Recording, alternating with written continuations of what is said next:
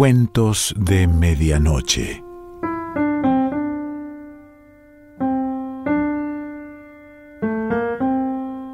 El cuento de hoy se titula El Ogro y pertenece a Vicente Blasco Ibáñez.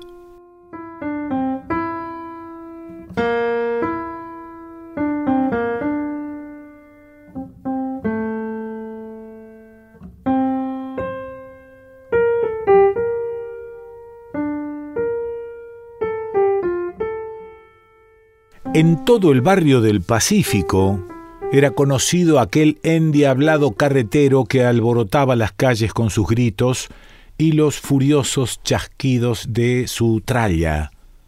Los vecinos de la gran casa en cuyo bajo vivía habían contribuido a formar su mala reputación. Hombre más atroz y mal hablado, y luego dicen los periódicos que la policía detiene por blasfemos.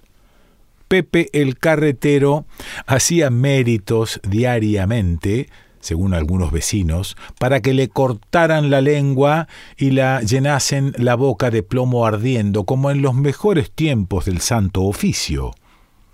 Nada dejaba en paz, ni humano ni divino.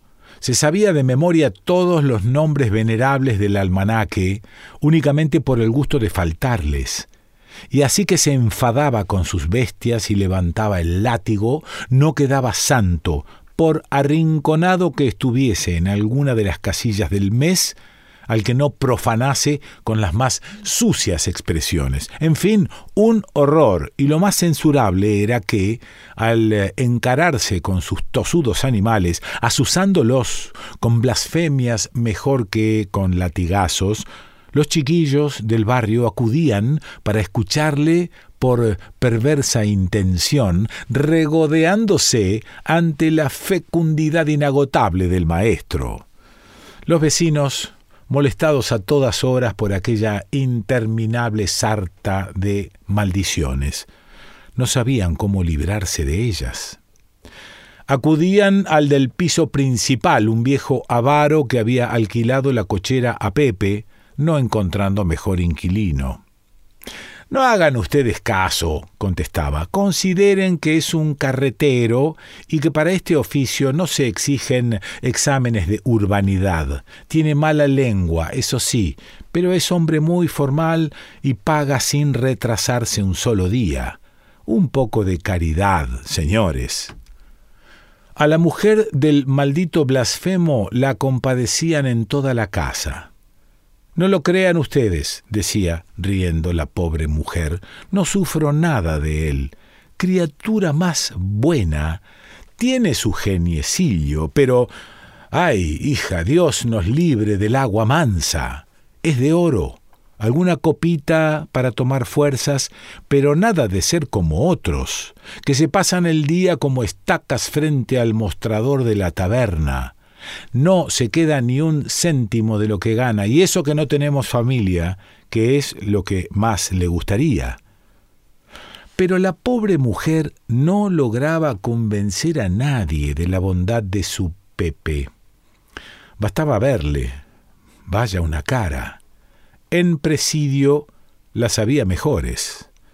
Era nervudo, cuadrado, velloso como una fiera, la cara cobriza, con rudas protuberancias y profundos surcos, los ojos sanguinolentos y la nariz aplastada, granujienta, veteada de azul, con manojos de cerdas que asomaban como tentáculos de un erizo que dentro de su cráneo ocupase el lugar del cerebro.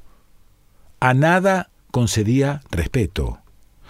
Trataba de reverendos a los machos que le ayudaban a ganar el pan, y cuando en los ratos de descanso se sentaba a la puerta de la cochera, deletreaba penosamente con voz arrón que se oía hasta en los últimos pisos sus periódicos favoritos, los papeles más abominables que se publicaban en Madrid y que algunas señoras miraban desde arriba con el mismo tenor que si fuesen máquinas explosivas.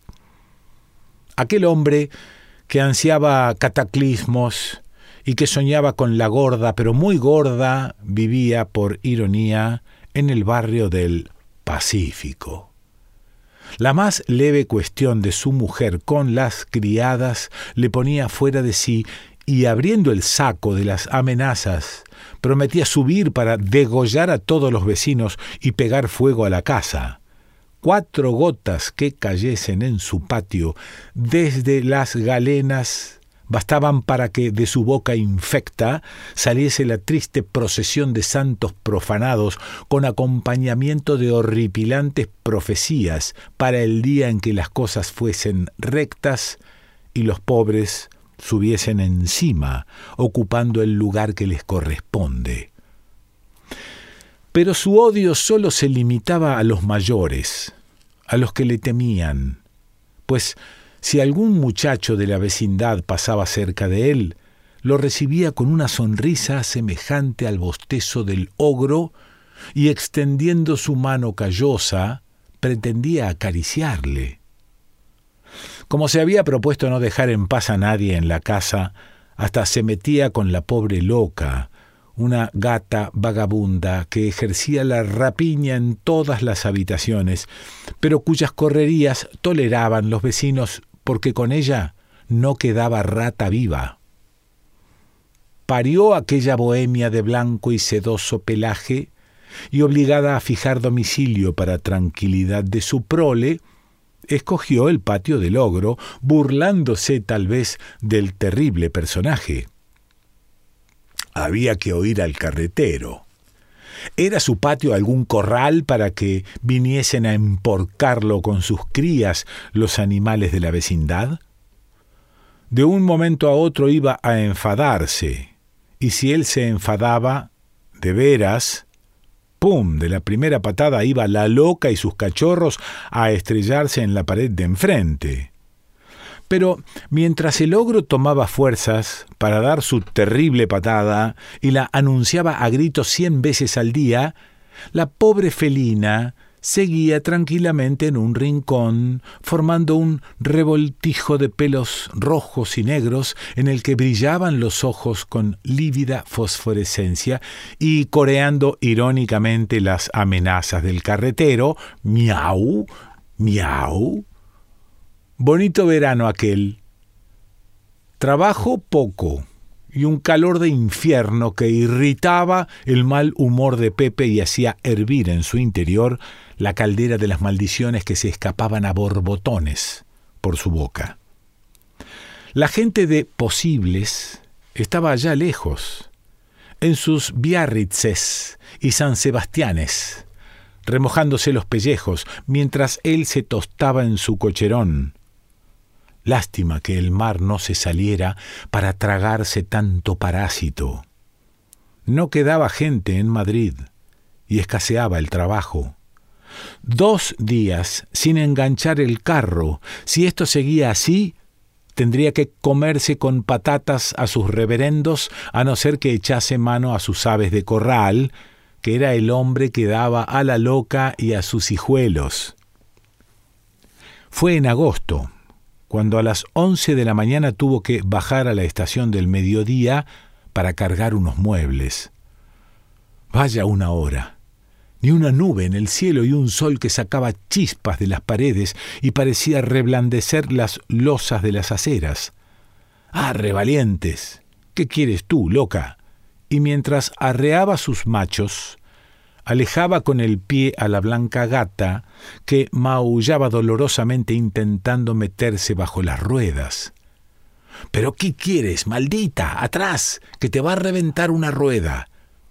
Y como quien hace una obra de caridad, largó al animal tan furioso latigazo que lo dejó arrollado en un rincón gimiendo de dolor. Buena hora para trabajar. No podía mirarse aparte alguna sin sentir irritación en los ojos, la tierra quemaba, el viento ardía como si todo Madrid estuviese en llamas, el polvo parecía incendiarse, se paralizaban lengua y garganta y las moscas, locas de calor, revoloteaban por los labios del carretero o se pegaban al jadeante hocico de los animales en busca de frescura. El ogro estaba cada vez más irritado, conforme descendía la ardorosa cuesta, y mientras mascullaba sus palabrotas, animaba con el látigo a dos machos que caminaban desfallecidos con la cabeza baja, casi rozando el suelo. Maldito sol. Era el pillo mayor de la creación. Este sí que merecía le arreglasen las cuentas el día de la gorda como enemigo de los pobres. En invierno mucho ocultarse, para que el jornalero tenga los miembros torpes y no sepa dónde están sus manos, para que caiga del andamio o le pille el carro bajo las ruedas. Y ahora en verano, eche usted rumbo, fuego y más fuego, para que los pobres que se quedan en Madrid mueran como pollos al asador. Hipocritón. De seguro que no molestaba tanto a los que se divertían en las playas elegantes de moda. Y recordando a tres segadores andaluces muertos de asfixia, según había leído en uno de los papeles, intentaba en vano mirar de frente al sol y lo amenazaba con el puño cerrado. Asesino. Reaccionario. Lástima que no estés más bajo el día de la gorda.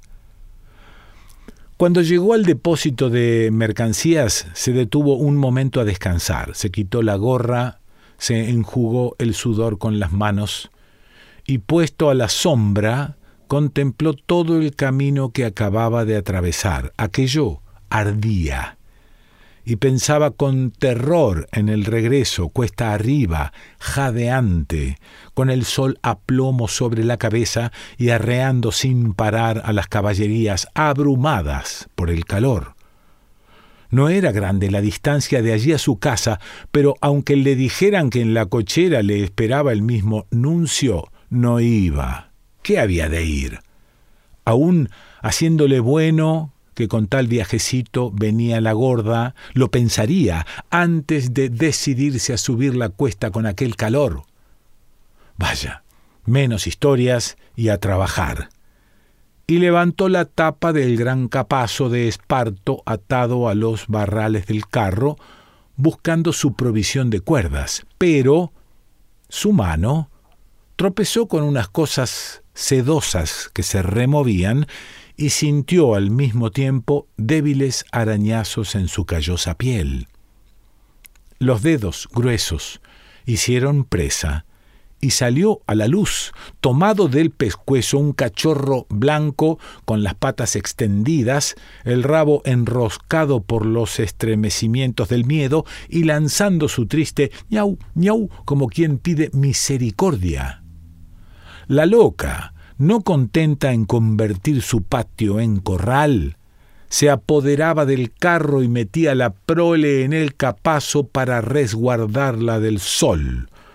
¿No era aquello abusar de la paciencia de un hombre? Se acabó todo. Y abarcando en sus manazas a los cinco gatitos, los arrojó en montón a sus pies. Iba a aplastarlos a patadas, lo juraba, iba a hacer una tortilla de gatos. Y mientras soltaba sus juramentos, sacaba de la faja su pañuelo de hierbas, lo extendía, colocaba sobre él aquel montón de pelos y maullidos, y atando las cuatro puntas, echó a andar con el envoltorio, abandonando el carro. Se lanzó a correr, por aquel camino de fuego, aguantando el sol con la cabeza baja, jadeante, y echándose a pecho la cuesta que minutos antes no querría subir, aunque se lo mandase el nuncio. Algo terrible preparaba. La voluptuosidad del mal era, sin duda, lo que le daba fuerzas. Tal vez buscaba subir alto, muy alto, para desde la cresta de un desmonte aplastar su carga de gatos, pero se dirigió a su casa y en la puerta le recibió la loca con cabriolas de gozo, oliscando el hinchado pañuelo que se estremecía con palpitaciones de vida. Toma, perdida, dijo, jadeante por el calor y el cansancio de la carrera. Aquí tienes tus granujas. Por esta vez pase, te lo perdono porque eres un animal. y no sabes cómo las gasta Pepe el carretero. Pero otra vez, a, a la otra, y no pudiendo decir más palabras sin intercalar juramentos, el ogro volvió la espalda y fue corriendo en busca de su carro. Otra vez cuesta abajo, echando demonios contra aquel sol enemigo de los pobres. Pero, aunque el calor aumentaba, le parecía al pobre ogro que algo le había refrescado interiormente.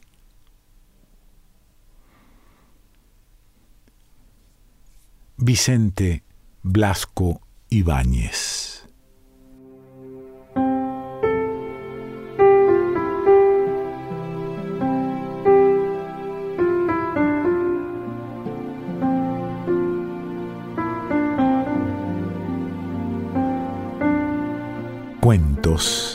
de Medianoche.